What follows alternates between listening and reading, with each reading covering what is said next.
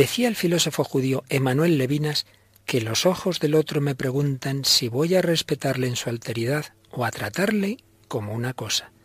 Su mirada es la de un ser trascendente al mundo y a mí mismo. Hoy hablamos de la libertad en una perspectiva metafísica y trascendente. ¿Nos acompañas?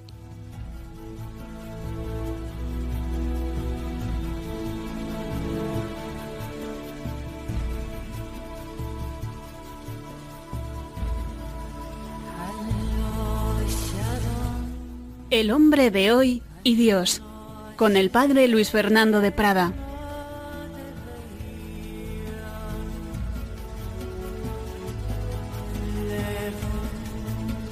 Un cordial saludo, querida familia de Radio María. Una semana más. Aquí estamos en este entrar en el corazón del hombre de hoy. Desde ahí buscar la verdad, la felicidad, la libertad, de lo que estamos hablando estos días. Desde ahí buscar al Dios que nos ha hecho libres. Libres son las palomas y esta paloma niño que me acompaña. ¿Qué tal, paloma? Un saludo para Luis Fernando. Pues muy bien, encantada de estar de nuevo en el programa. Bueno, pues seguimos buceando por la libertad y seguimos en contacto con nuestros oyentes. Tuvimos programas especiales en Semana Santa, luego ya la semana pasada volvimos a este tema de la libertad. Bueno, hemos recibido muchas felicitaciones, pascuales, correos, en fin, alguna cosita a destacar pues eh, destacamos varios comentarios en Facebook. Beatriz Paco Busmón nos dice, Cristo es nuestra redención, hemos pasado de la muerte a la vida, gracias a ese acto de amor. Isabel López, el Señor es mi salvación y mi camino, sin Él no seríamos nada. Gracias por todo, Radio María. Lucas Francisco nos dice, gracias Señor por regalarme la salvación, me has salvado a precio de tu preciosísima sangre, y que tu nombre sea alabado y glorificado. Amén. Y como decías, Padre, pues muchas felicitaciones pascuales y también muchos comentarios diciendo que les había parecido muy interesante el programa anterior. Pues muchas gracias a todos vosotros y a todos los que os unís en esta gran familia de Radio María y en particular del hombre de Dios en esta etapa en la que después del gran tema de la felicidad estamos con ese otro gran tema de la libertad. Seguimos con esa vía, esa tercera vía, que ahora volveremos a recordar en qué consiste, de tipo metafísico sobre la libertad. Y en este programa de hoy, pues como siempre tenemos algo de cine, algo de música, a ver, una película clásica, ¿verdad, Paloma? Traemos la película Caballero sin espada. Sí, una película eh, clásica de, de Capra. Y, y, una canción en cambio menos clásica. La canción es de un grupo más moderno, Jarabe de Palo, y se llama Déjame vivir. Bueno, y algún testimonio nos traes también muy interesante, ¿verdad? Un testimonio interesante de la que ahora es la hermana Guadalupe Escudero. Bueno, esto y mucho más en este programa que comenzamos ahora, esta nueva edición del hombre de hoy y Dios.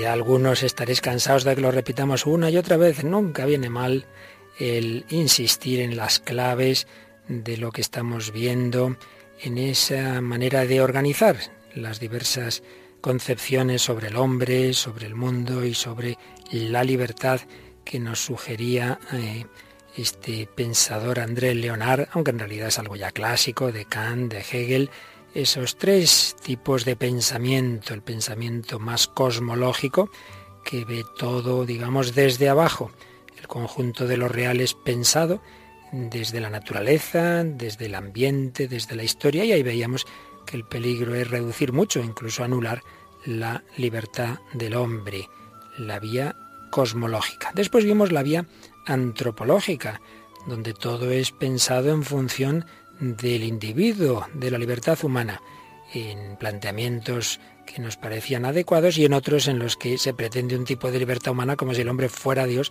y pudiera hacerlo todo, una libertad absoluta en planteamientos de Nietzsche o de Sartre. Y ya el último día entrábamos en esa otra vía, la vía metafísica, donde el conjunto de lo real es pensado a partir y en función de un logos trascendente, metafísico, un absoluto por encima de la naturaleza, por encima de la propia libertad, por encima del propio hombre. Podríamos decir que en el primer planteamiento, el planteamiento cosmológico, es como mirar hacia abajo. Digamos, el hombre se intenta entender mirando hacia abajo. Soy un animal evolucionado, soy materia, soy biología, tengo una serie de instintos, de pulsiones, todo eso es verdad, pero queda muchas veces en un plan reduccionista. Una cosa es que tengamos esos elementos corporales, materiales, sociológicos, por supuesto que sí, y otra cosa es que nos reduzcamos a ellos. Y en esos planteamientos reduccionistas, al final, pues el hombre no es libre, el hombre no tiene ese espíritu que le da la libertad. Sería mirar hacia abajo. Segundo, mirar hacia adentro. No, no, yo, yo, yo, yo, y yo hago lo que quiero y mi libertad y todo el mundo en función mío. Bueno, pues eso también tiene ese peligro de reducir el mundo a mí mismo. Y ya comenzábamos a ver esos otros planteamientos en que uno mira hacia afuera y más concretamente hacia arriba. El mundo procede de algo o de alguien, diríamos nosotros, que le da sentido. Y todo lo anterior es verdadero, hay una realidad material, hay un yo, hay un sujeto, hay una libertad, sí, sí, pero todo eso es así porque lo hemos recibido de alguien trascendente a este mundo y trascendente a mi propia libertad.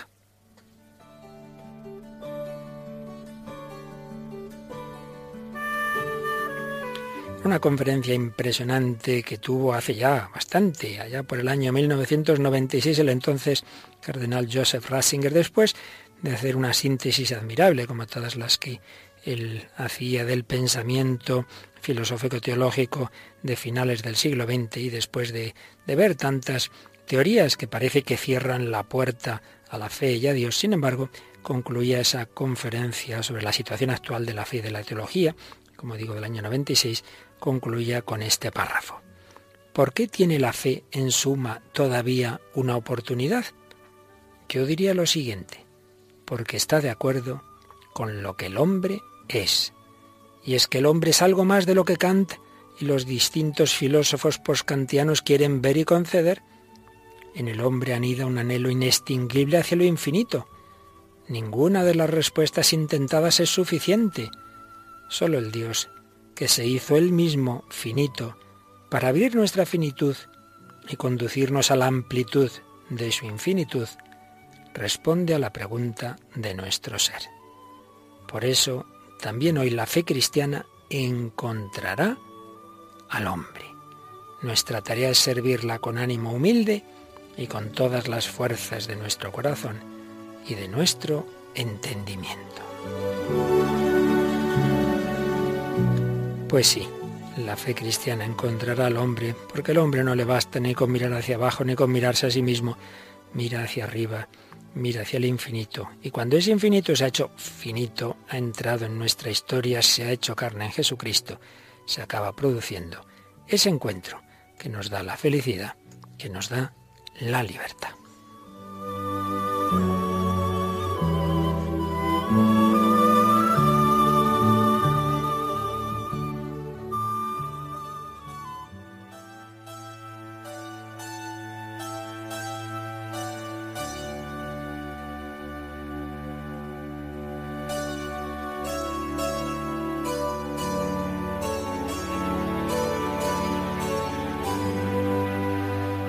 Pues aquí estamos en Radio María, en El Hombre de Hoy y Dios, hablando de la libertad en esa perspectiva metafísica tras las reducciones materialistas que vimos en los primeros programas y tras el subjetivismo antropocéntrico de la modernidad, pues quedan básicamente dos salidas. Una, no pensar, que es lo que hace la posmodernidad, no pensar, evadirnos, y otros, los intentos, más o menos logrados, de salir de esa cárcel subjetivista y materialista intentos como las filosofías personalistas o intentos que buscan el fundamento de ese personalismo, de esa dignidad de cada persona humana en un último absoluto que en último término sería Dios, planteamientos metafísicos y teológicos.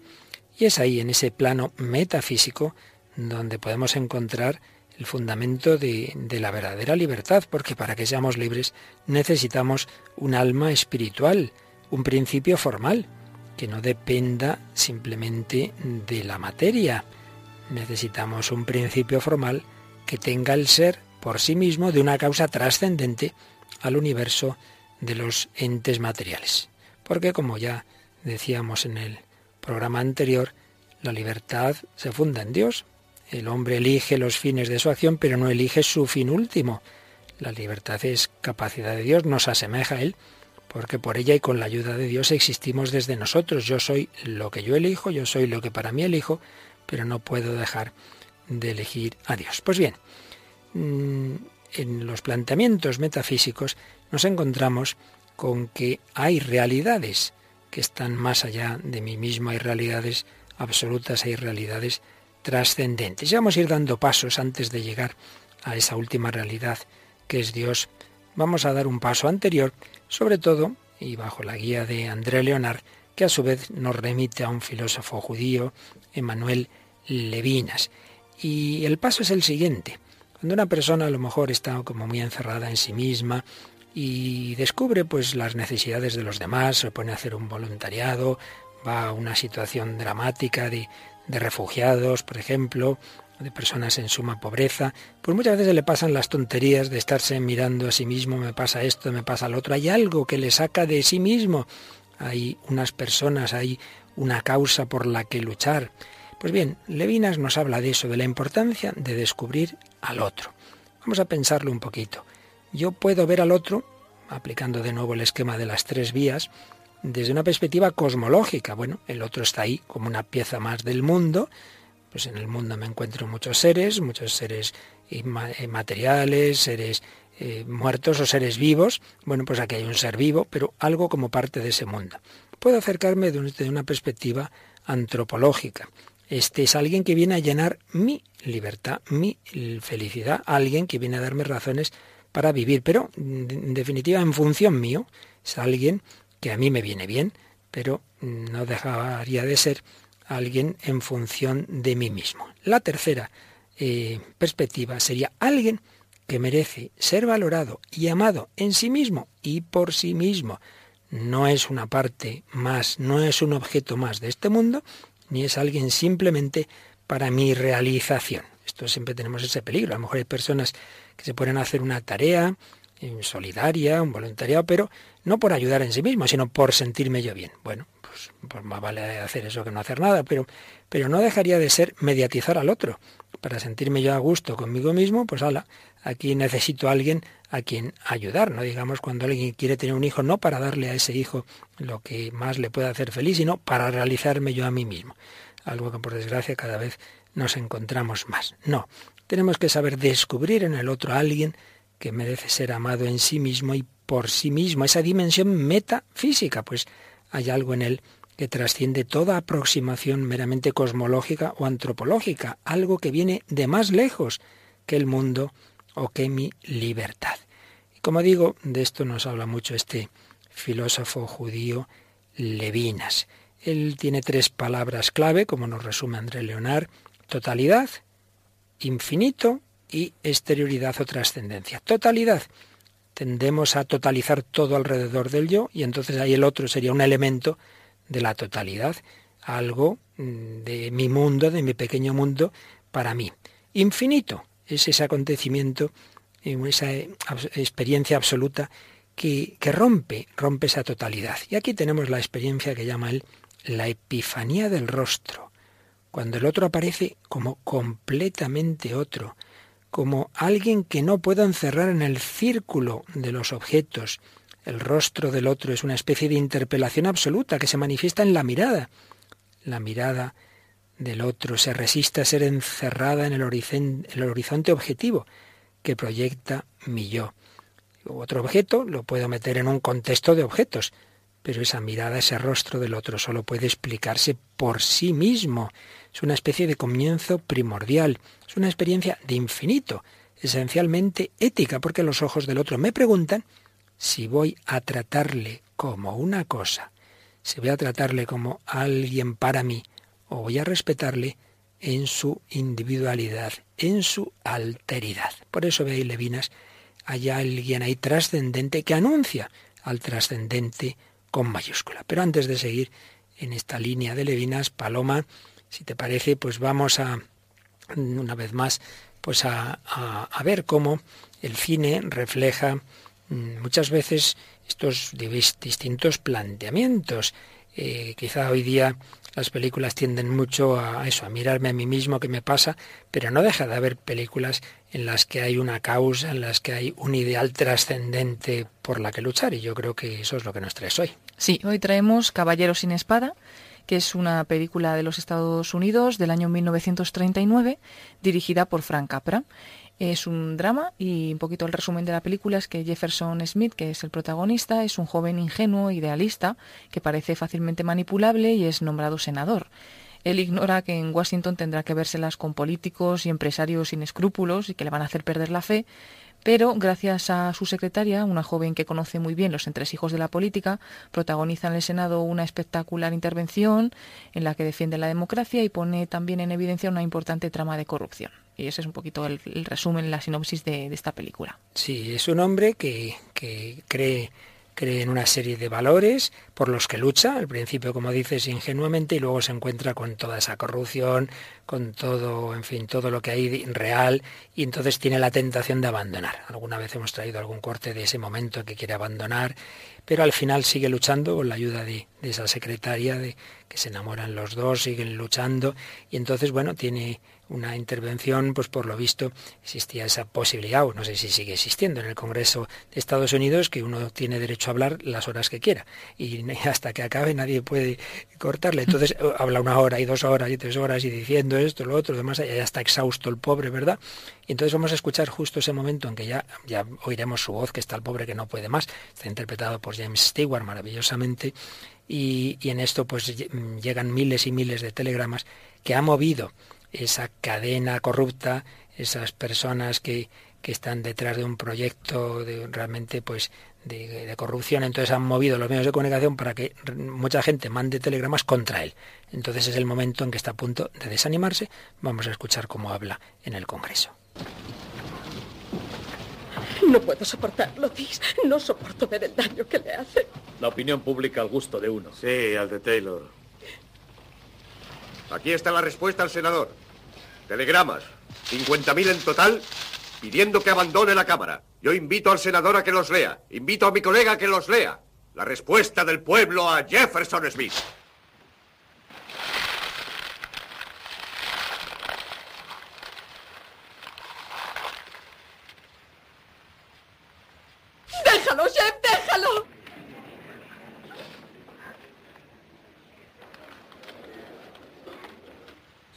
Supongo que esto es otra causa perdida, señor Payne.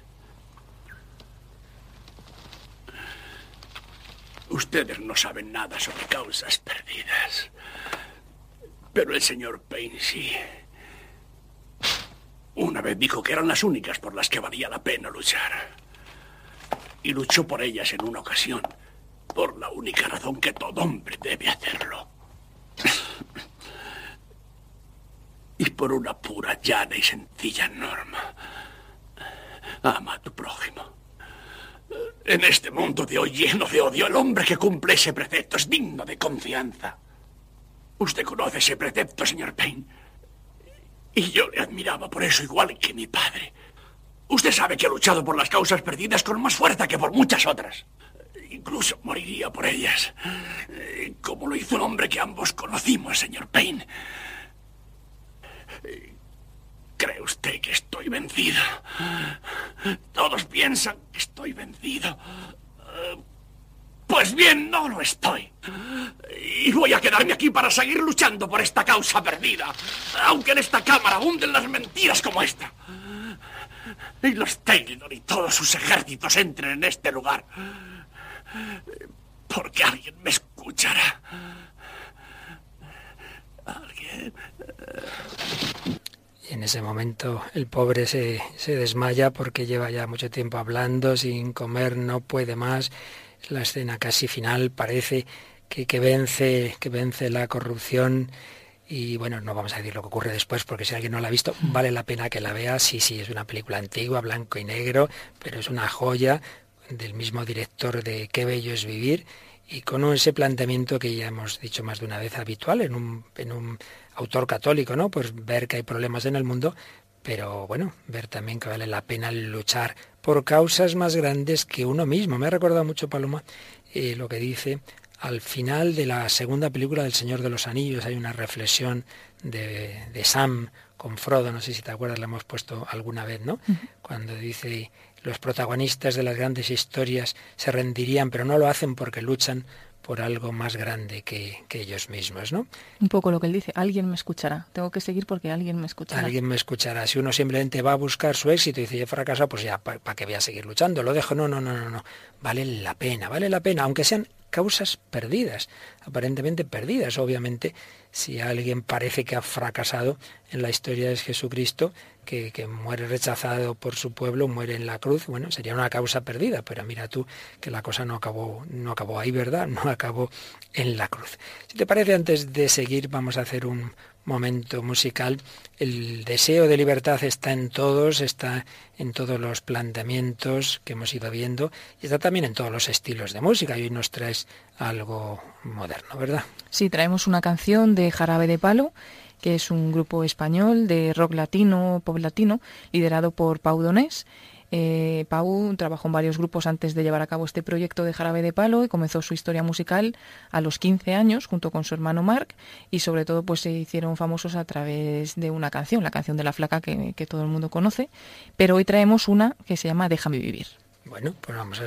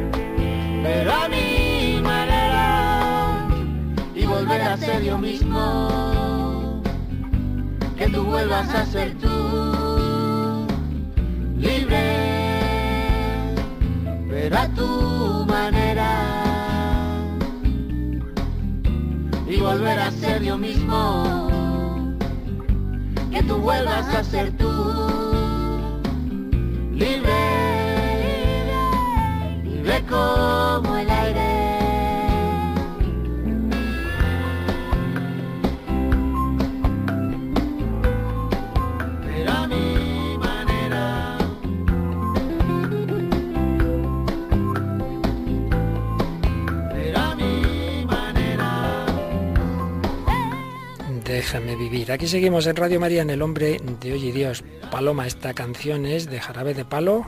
Sí, pero la, canta con una banda también que se llama Chambao.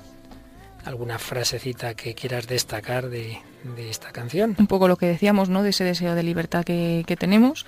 Pues dice, déjame vivir libre, libre como el aire, eh, volver a ser yo mismo, que tú vuelvas a ser tú, libre como el aire. Es como un deseo de, de ser libre totalmente, ¿no? Hay siempre el peligro bueno, lo que decíamos, el deseo es natural, el peligro es que lo entendamos en ese plan egoísta, que me dejen en paz y allá los demás, ¿verdad? Mientras que hoy estamos viendo esa realización de la libertad en el descubrimiento del otro por sí mismo. Veíamos ese planteamiento del filósofo judío Levinas, la irrupción visible del rostro del otro, del, del prójimo. Oíamos en la película Amarás a tu prójimo, el prójimo que es la huella del que Levinas, como buen judío, llama el completamente otro, el Dios trascendente, se ha retirado en su infinitud, pero nos deja su huella en el rostro de cada ser humano.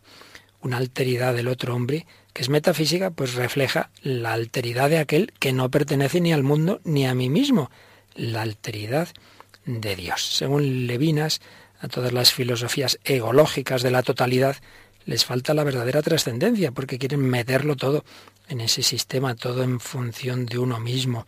Y habría que superar dos escollos, la reducción del otro al, a lo mismo, el idealismo de tipo hegeliano, y la fusión de uno con el otro, que sería lo contrario, pero al final es lo mismo. Si yo me fusiono con el otro en plan mística oriental, pues al final todo es uno. Y mientras que nosotros estamos hablando de una distinción, estamos cada uno de nosotros y está la otra persona, nos unimos y la persona mm, trascendente que es Dios, pero nos unimos con ella por ese lazo que sigue manteniendo la distinción entre uno y otro. La religión no es fusión, es unión, pero unión personal sin borrar esos límites de quién es cada uno de nosotros. En cualquier caso, Levinas nos da este, este matiz tan interesante. El ver aparecer un rostro humano es un hecho ético que me interpela, me interpela a no meterlo en mi mundo para que no sea en el sentido de que no sea simplemente algo o alguien en función mío, sino alguien que me pide un respeto y que refleja la alteridad del Altísimo. Únicamente tenemos que decir que, claro, aquí eh, Levinas se ve que es judío y no cristiano, porque nosotros no simplemente hablamos de Dios como el puramente trascendente, el completamente otro, que se hace presente simplemente por una huella en los demás, sino que nosotros creemos que ese Dios trascendente se ha hecho inmanente, se ha hecho carne, ha entrado en el mundo. El completamente otro ya no es completamente otro en cuanto que es Jesús de Nazaret, él en Manuel. Pero es verdad que muchas veces en el paso a descubrir a Dios ayuda el rostro del otro, ayuda ese descubrimiento del prójimo. Yo creo que va por ahí, Paloma, el testimonio que hoy nos traes. Eso es, es el testimonio de Guadalupe Escudero Guillén, que ahora, como hemos dicho al comenzar el programa, es Sor Guadalupe, conocida por Sor Piolet, pero no siempre ha sido monja ni siempre ha vivido en el monasterio de Zamarce. Es un monasterio que está en la Sierra Aralar, junto a Huarte Araquí, la media hora en coche de Pamplona. Pero ella confiesa que durante su juventud ni tan siquiera creía en Dios, era atea, como ella dice, porque no conocía al verdadero Dios. Y realmente sigo sin creer en aquel Dios al que rechazaba, porque era un Dios al que yo me había hecho una idea y que realmente no era el verdadero. Guadalupe nació en Piornal, el pueblo más alto de Extremadura, a 1170 metros, en este paraje del Valle del Jerte, en Cáceres, donde, según los libros de historia, romanos, visigodos y árabes pasaron de largo por las inclemencias del tiempo, creció esta joven siempre enamorada, como ya se dice a sí misma. Tuvo una vida llena de experiencias acumuladas, eh, muchos viajes, guateques, rodeada de muchos amigos, la vida también de estudiante de delineación, cuando aún vivía con sus padres en Plasencia, y sobre todo la montaña. Era muy amante de la montaña y la realidad es que ella también siempre ha sido una pionera. El rotativo Mundo Deportivo le dedicó una página entera el miércoles 1 de octubre de 1986 para contar los detalles de una expedición que iba a iniciar junto a tres amigas más, porque fueron las cuatro primeras mujeres que, llegaron al Himalaya. Entonces, bueno, era muy amante de la montaña y hacía muchísimas excursiones. Ya veo, ya pasó ir al Himalaya. Sí, y por aquel entonces tenía 24 años de edad y estaba en paro y ya tenía pues varios palmares con, cumbres, había subido a los Pirineos, los Alpes, los picos de Europa, el Atlas marroquí, un largo etcétera. Más o menos como yo. Sí. era su pasión de, de esta ahora hermana, claro. Pero para ella la vida era algo más que subir a lo más alto de una montaña con el fin de contemplar el mundo y escuchar su silencio. Ella creía que la vida encerraba un secreto. En mi interior, comenta, había una búsqueda y quería ser fiel a ella elaboraba una lista, la lista de la vida, como ella la llamaba, que la componía de abajo hacia arriba, poniendo lo primero aquello que le hacía feliz. Siempre he apostado por lo primero de esa lista, relata la hermana. En ese inventario vital, su deseo de ayudar a los demás y el amor siempre ocupaban los primeros puestos. Y fiel a esas prioridades, Guadalupe Escudero dejó atrás Plasencia para recorrer de mochilera buena parte de Latinoamérica. Con la mochila encima, recorrió gran parte de Latinoamérica y las principales capitales europeas. Ella cuenta, vivía la vida. Ella no me llevaba, siempre decidía antes las cosas y siempre procuraba aprender de todo.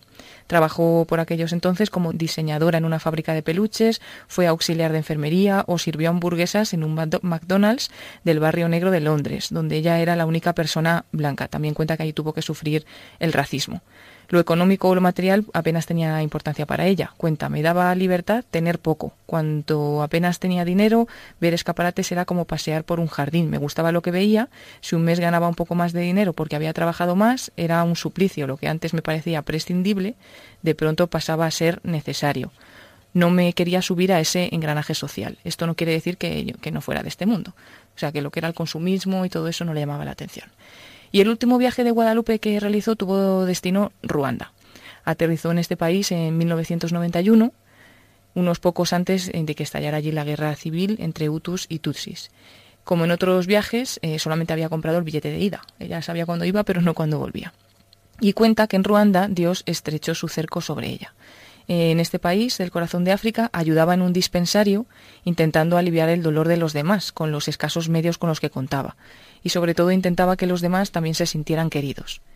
Eh, con palabras de la hermana dice, sentía impotencia ante el dolor y la muerte. Me di cuenta que mis dos manos, con las que antes había conseguido subsistir sin problemas, se quedaban pequeñas para ayudar. Guadalupe Escudero no podía hacer nada por salvar la vida de las personas que veía morir en sus brazos. Y estas personas le pedían que rezase a Dios por ellos. Y ella decía, pero ¿a qué Dios? Yo no tenía ningún Dios, tenía que cumplir con lo que me habían pedido, pero no sabía ni siquiera cómo hacerlo hasta que un día eh, una de las niñas que, ella cuidaba, una niña que estaba abandonada, desnutrida, pues y que especialmente pues Guadalupe se encargó de cuidarla, dice dábamos paseos, yo la cuidaba, no necesitábamos hablar para entendernos, porque el lenguaje del amor es universal. Pues esta niña que estaba muy enferma y demás al final murió. Y ella cuenta, me llamaron, para avisarme de que estaba a punto de morir. Me preguntaron si quería despedirme de ella, y lo hice. Murió entre mis brazos. Salí llorando, gritando y desesperada hacia una capilla que había en la misión. Me senté y lloré. Sumida en una total oscuridad, había encontrado la prueba de la no existencia de Dios. Una cosa es dudar de su existencia y otra creer haber encontrado la prueba definitiva que clausura toda duda. No podía existir un Dios que permitía tanto dolor y tanto absurdo como el de la vida de esta niña inocente que nació solamente para sufrir y morir. Se hizo la oscuridad y mi vida dejó también de tener sentido. Antes nunca lo había pensado, pero sin Dios toda mi existencia carecía de fundamento real. En medio de mi desesperación fui sintiendo paz. Wimana me decía que su vida no había sido inútil, que había existido para llevarme a mí a Dios, la niña. Su vida sí había tenido sentido, pasé del absurdo a la razón total. Entendí en ese momento que Dios existía y que Él planificaba y daba sentido a nuestra existencia. Entonces, pues empezaron a llegar un poco las respuestas para ella. La lectura del Evangelio dice que fue también muy importante y finalmente mm, pasó a, ser lo primero de la lista, de esa lista que ella tenía, ¿no? Dios y se consagró como, como religiosa para, para apostar por él. Ella también cuenta que a quienes no, aunque a quienes le conocían, pues eh, no les sorprendió porque siempre había sido muy dada ¿no? de entregarse a los demás y que un poco pues sí que seguía siendo la misma, pero que ha cambiado todo en su vida porque ha cambiado ese primer puesto de la lista, ¿no? Que, es que ahora está Dios ahí, ahí arriba. Y bueno, pues eso es un poco como ella se encontró con Dios a través también de la ayuda a los demás y también de experimentar el sufrimiento. Sí, porque eh, ese momento tan dramático, ¿verdad? Esa muerte de esa niña, por un lado dices que un primer momento fue para ella, Dios no existe. Pero luego, precisamente, en esas situaciones donde acaba descubriendo al Señor. Claro, porque se da cuenta de que precisamente esa niña, ese sufrimiento, esa niña que solo había nacido para sufrir y morir, pues que era un poco el trampolín para que ella llegara también a Dios. O sea, que todo tenía en los planes de Dios un sentido. Esto recuerda, pues bueno, los discípulos de Maús, ¿verdad? Que, que se alejan de, la pierden la poca fe que pudieran tener en Jesús por la cruz, por la muerte, y precisamente Jesús les dice, pero no era necesario que el Mesías padeciera eso para entrar en su gloria. Y al final del camino, los que se habían alejado de la fe y se habían alejado de Jerusalén, redescubren a Jesús en la fracción del pan y vuelven corriendo a Jerusalén con el corazón ardiente. Dice, no ardía nuestro corazón se han, reencontrado con Jesús, precisamente ese Jesús crucificado, muerto, sepultado, pero resucitado. Claro, si uno se queda solo en la muerte, parece que nada tiene sentido, pero claro, la última palabra no es de la muerte, sino de, la vida del resucitado. Bueno, pues si te parece, hacemos otro momento eh, musical y traemos a un cantante que ya en el bloque que dedicamos a la felicidad trajimos una, una canción suya, ¿verdad? Sí, es la canción de Farrell y en este caso, pues claro, Freedom. Farrell Williams, que nos hablaba de Happy y ahora Freedom. Pues vamos a escucharlo un poquito.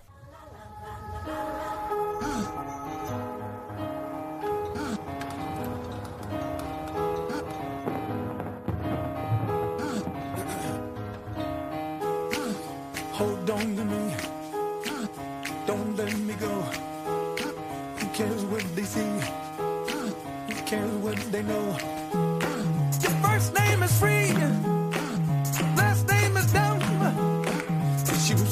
in where we're from.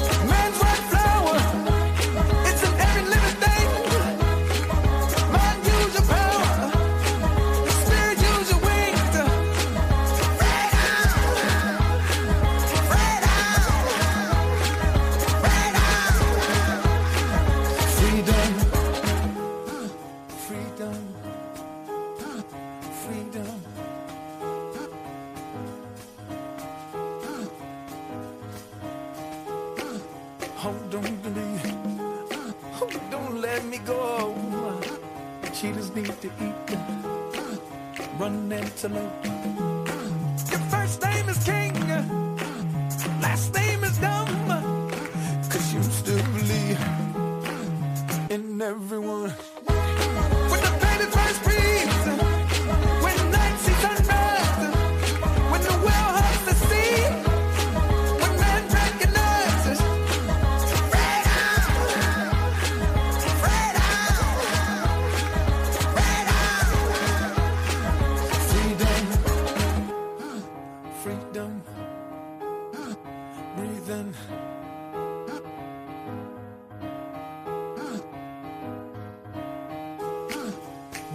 from heat.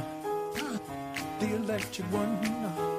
Does it shock you? See, he left us the sun. Adams in the air.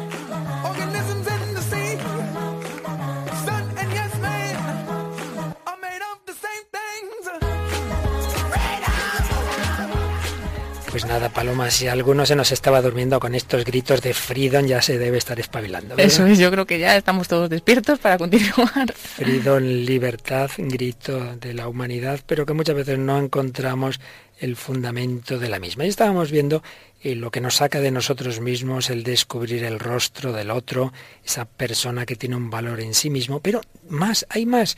Esa persona me remite al origen de toda personalidad, me remite al completamente otro, que decíamos que por otro lado también se ha hecho uno de nosotros. Y aquí damos el paso ya de Levinas a la filosofía de corte tomista, Santo Tomás de Aquino y en general la filosofía del ser que está detrás de la teología cristiana. Ya decía el filósofo griego Aristóteles que la metafísica empieza con el asombro. Pues bien, la forma original del asombro metafísico viene a ser porque hay entes porque hay algo en vez de nada. Esto ya lo decía Heidegger y con unas otras palabras lo han dicho muchos autores, pero dicho en términos más sencillos, indica André Leonard, viene a ser el niño que cuando va creciendo se puede preguntar, no sé si con estas palabras, pero en el fondo se pregunta ¿por qué existo yo en lugar de no existir? O mejor dicho, ¿qué hago yo aquí?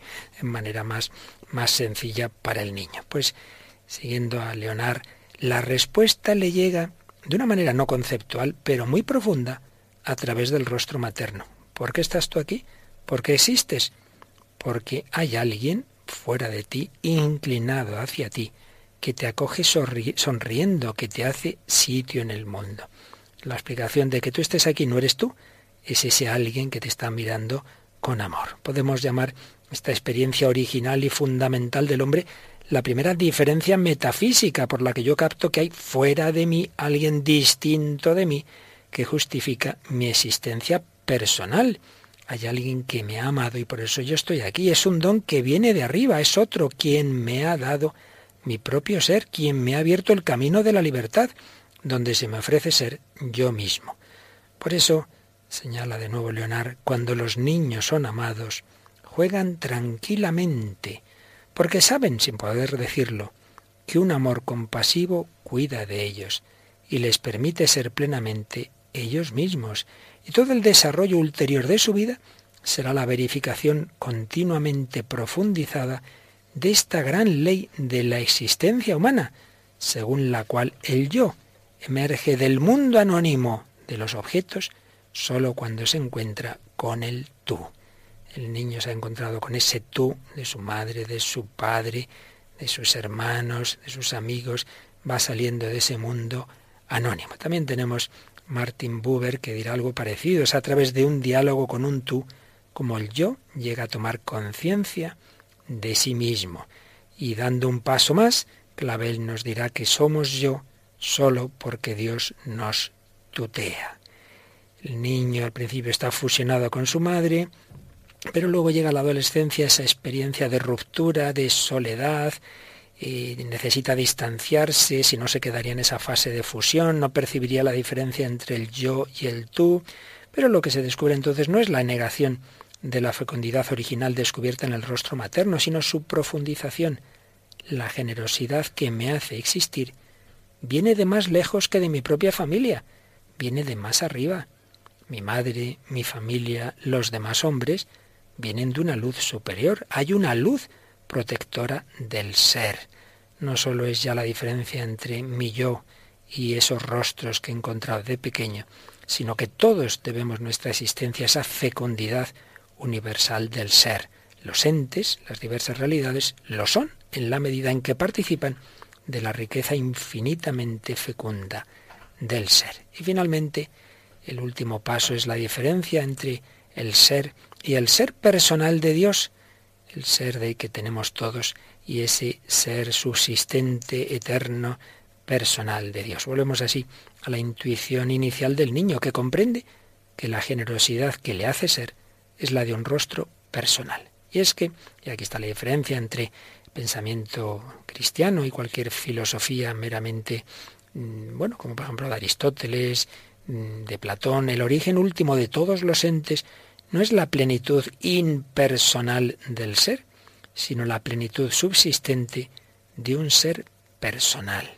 La plenitud del ser bajo la forma de un yo, o incluso ya en teología cristiana sabemos que es una forma tripersonal, porque ese ser subsistente de Dios es un ser que comparten esas tres personas divinas. Por tanto, mirar hacia arriba, mirar hacia lo alto, primero mirando que hay un yo mm, más allá de mí que da sentido a que yo exista, pero luego de ahí subimos hacia arriba y existe ese ser que da sentido a que exista todo el universo, ese ser personal que de quien procede todo lo creado y de quien procede mi propia libertad. Estos enfoques metafísicos, estos enfoques trascendentes, pues están detrás de concepciones psicológicas, podríamos decir, como ya lo hemos citado tantas veces, como la de Víctor Frankl, que habla tanto de la autotrascendencia, o incluso el gran discípulo de Freud Jung, pues que no se queda en el reduccionismo de su maestro, de, de los impulsos, de las pulsiones, que habla de las dimensiones religiosas del ser humano, este planteamiento está también en otro tipo de, concepciones, eh, en la espiritualidad, por ejemplo, cuando damos más atención a Dios y a su reino que a las propias virtudes de uno, que a la propia perfección, mirar a Dios, descentrarnos de nosotros mismos, adorarle, alabarle, en la, en la catequesis, en la pastoral, pues no quedarnos simplemente en dimensiones subjetivas de que el, el, ser humano pues se sienta bien, se encuentre bien, que eso está muy bien, y que yo sea muy feliz, que eso es consecuencia de todo lo demás, sino anunciar el misterio de Dios íntegro, sin condicionarlo al oyente. A nivel social, pues sería que recordar que la sociedad, en último término, necesita ese fundamento más allá de las opiniones variables de unos y de otros, ese fundamento en el Dios que da sentido y fundamento, y valga la redundancia, a la dignidad humana, que es el único, el único punto sólido y, y definitivo que debe tener eh, toda concepción social, que se respete la dignidad de cada persona, no simplemente así como de una manera eh, global, sino eh, personalizada. Y si ya entramos en la teología, pues serían los enfoques teológicos en los que está esa admiración ante la belleza de Dios, un Dios que es verdadero, que es bueno, que es bello, una belleza que nos saca de nosotros mismos cuando uno de repente, yo qué sé, una sinfonía maravillosa o, o entra en una catedral que le impresiona, se queda como absorto, ¿no? no está pensando en sí mismo, se queda en éxtasis, por así decir, le coge la belleza de lo que está observando. Bueno, pues esto por ahí va la cosa, que descubramos aquel que nos saca de nosotros mismos y que es el fundamento de todas las realidades bellas de este mundo y es el fundamento de la dignidad de la persona. El Catecismo Paloma, el número 357, nos habla de ese fundamento en Dios de la persona humana. Si te parece, lo leemos ese 357. Por haber sido hecho a imagen de Dios, el ser humano tiene la dignidad de persona. No es solamente algo, sino alguien. Es capaz de conocerse, de poseerse y de darse libremente y entrar en comunión con otras personas, y es llamado por la gracia a una alianza con su Creador, a ofrecerle una respuesta de fe y de amor que ningún otro ser puede dar en su lugar. Un número precioso, el hombre ha sido hecho a imagen de Dios. Si Dios es personal, el ser humano tiene la dignidad de persona. No es solo algo, sino alguien. Somos un yo único e irrepetible. Y por tener ese espíritu, esa alma espiritual, el ser humano personal es capaz de conocerse, no solo conocer que esto me lo como, como puede conocer un animal, pues lo que está en su mundo de alrededor a un nivel sensible, no, no, de conocerme interiormente, de preguntarme por mí, por misterio, mi misterio, quién soy yo, de dónde vengo, es capaz de conocerse, de poseerse. No somos una mera máquina de instintos, de pulsiones, como en esas concepciones reductivistas, reduccionistas que ya vimos al principio de esta etapa de nuestro programa. El ser humano es capaz de poseerse y poseyéndose es capaz de darse libremente. Uno solo puede darse libremente si se posee. Claro, si uno es esclavo de sí mismo, ¿cómo se va a dar a otro? Para darnos en amor, para entregarnos, tenemos que poseernos. El ser humano es capaz de conocerse, de poseerse y de darse libremente. Y así entrar en comunión con otras personas. Esa dimensión del prójimo que hemos visto hoy, ese prójimo que es un valor en sí mismo, no simplemente alguien que yo meto para rellenarme a mí, para realizarme yo, para sentirme yo a gusto, para tener yo placer y, alegría con esta persona, sino alguien como un valor objetivo en sí mismo, entrar en comunión con otras personas. Y más aún, el ser humano ha sido no solo creado con un alma espiritual a imagen y semejanza de Dios, sino elevado por la gracia divina. Ahí ya está ese paso en que Dios nos eleva a su propia a participar de su propia naturaleza por la gracia, llamado por la gracia a una alianza con su creador y a ofrecerle una respuesta de fe y de amor que ningún otro ser puede dar en su lugar. Pues por ahí va esta vía metafísica y teológica de la que hoy hemos estado hablando, una vía, un camino que nos habla de esa doble aventura del mundo y de la libertad, pero en el marco de un misterio trascendente que precede y engloba a ese mundo y a esa mi libertad. El mundo y dentro del mundo mi ser personal, mi alma, mi espíritu, mi libertad proceden de ese último fundamento que es Dios, ese Dios que nos llama a mirarle, a, alabarle, no porque lo necesite, sino porque nuestra gloria precisamente es eso, la gloria de Dios es que el hombre viva y la vida del hombre es ver a Dios. Y de esto, de estos planteamientos así, de esa contemplación del Dios bello en sí mismo, sobre todo han hablado grandes teólogos, en el campo protestante Calvarz, el campo católico Urs von Balthasar, que nos habla de esa belleza de Dios que quiere sacarnos de nosotros mismos y descentrarnos, descentrarnos en esa alabanza, en esa adoración. Pues vamos así a pedírselo al Señor, que nuestra vida esté en función de esos grandes ideales, que esté en función de las personas y que esté en función del ser que da sentido y origen a todas las personas. Sí, pero somos esclavos de nuestras propias eh, esclavitudes, valga redundancia, adicciones, eh, pecados capitales. Sí, sí, es verdad. Sí, pero no nos olvidemos que ese Dios se ha hecho carne para liberarnos. Cristo nos da la libertad. Bueno, y esto es lo que cantan ese tema cristiano de siempre, lo cantan en forma moderna, un grupo formado, yo creo que son, no sé si todos o casi todos, sacerdotes jóvenes, la otra mejilla, y cantan con este estilo moderno, pues lo que nos dice la escritura, que el Señor es nuestro libertador, que el Señor ha venido para liberar nuestras almas. Escuchamos la otra mejilla.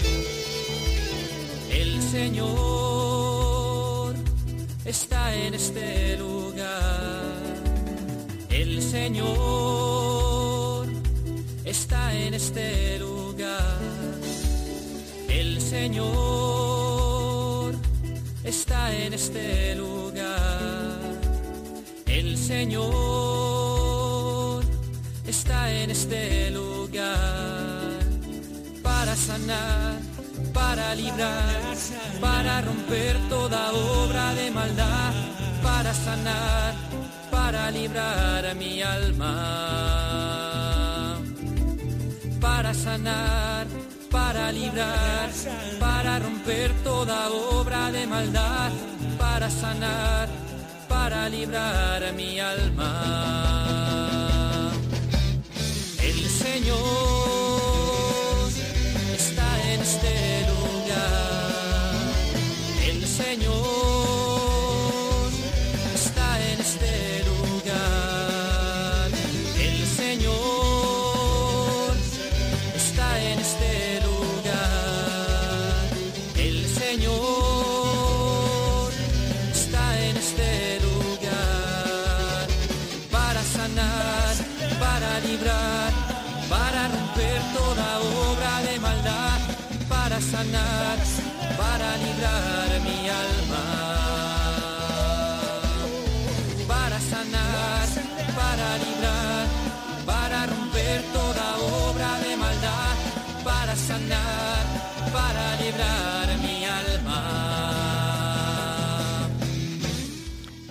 Señor quiere sanar y librar mi alma para que yo pueda entregarme, para que yo pueda mirar hacia arriba para que yo pueda amar a Dios y al prójimo sin quedarme encerrado en mí mismo, en mis cosas, en mis problemas, para que no me quede condicionado determinado por todo aquello que me quita libertad.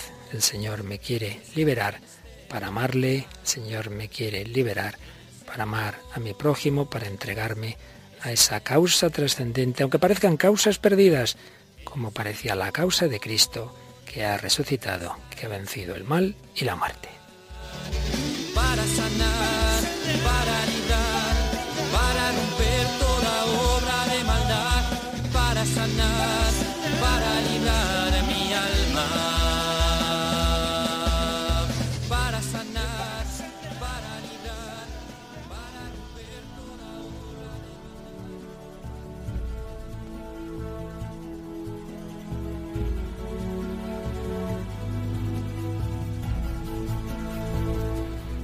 Bueno, Paloma, pues volvemos a escuchar esta sintonía que, si alguno no lo sabe, después de tantos años del hombre de Dios, es la de Gladiator, ese gladiador que precisamente, si te acuerdas, acaba muriendo y como descubriendo en el más allá a su mujer y a su hijo que los habían matado, ¿verdad? Es libre, ha sido liberado y ha entrado en esa dimensión trascendente. Es curioso como esta película, pues también en ella hay una apertura implícita al menos a la, dimensión trascendente, incluso casi diríamos cristiana, de la existencia. Bueno, pues así como suele pasarnos, se nos ha ido volando este programa. Seguiremos con esta con esta vía metafísica y ya concretando un poco más, pues conceptos sobre mm, que entendemos por libertad, distintos tipos de libertad, bueno, pues ya eso lo dejamos para la semana que viene y como siempre recibiendo las comunicaciones de nuestros oyentes y lo podemos hacer a través del correo electrónico el hombre de hoy y dios arroba o también a través de Facebook. Entrando en Facebook, poniendo en el buscador así el hombre de hoy y Dios, nos aparece la página o también facebook.com barra el hombre de hoy y Dios. Ahí ponemos un post en cada programa y podéis hacer vuestros comentarios. Y ya sabéis que podéis bajároslos también del podcast de Radio María entrando en esa página web de Radio María que, Paloma también nos tiene siempre preparadita, ¿verdad? Eso es, www.radiomaria.es. En la sección de podcast se pueden descargar todos los programas. Ahí se pueden descargar o si preferís tenerlos en DVDs, pues los pedís aquí a Radio María, el 902 500 518. Pues seguiremos buscando a Dios como hijos suyos que somos libres, en libertad, buscando la verdad, buscando el amor. Que Dios os bendiga y hasta el próximo día, si Él quiere.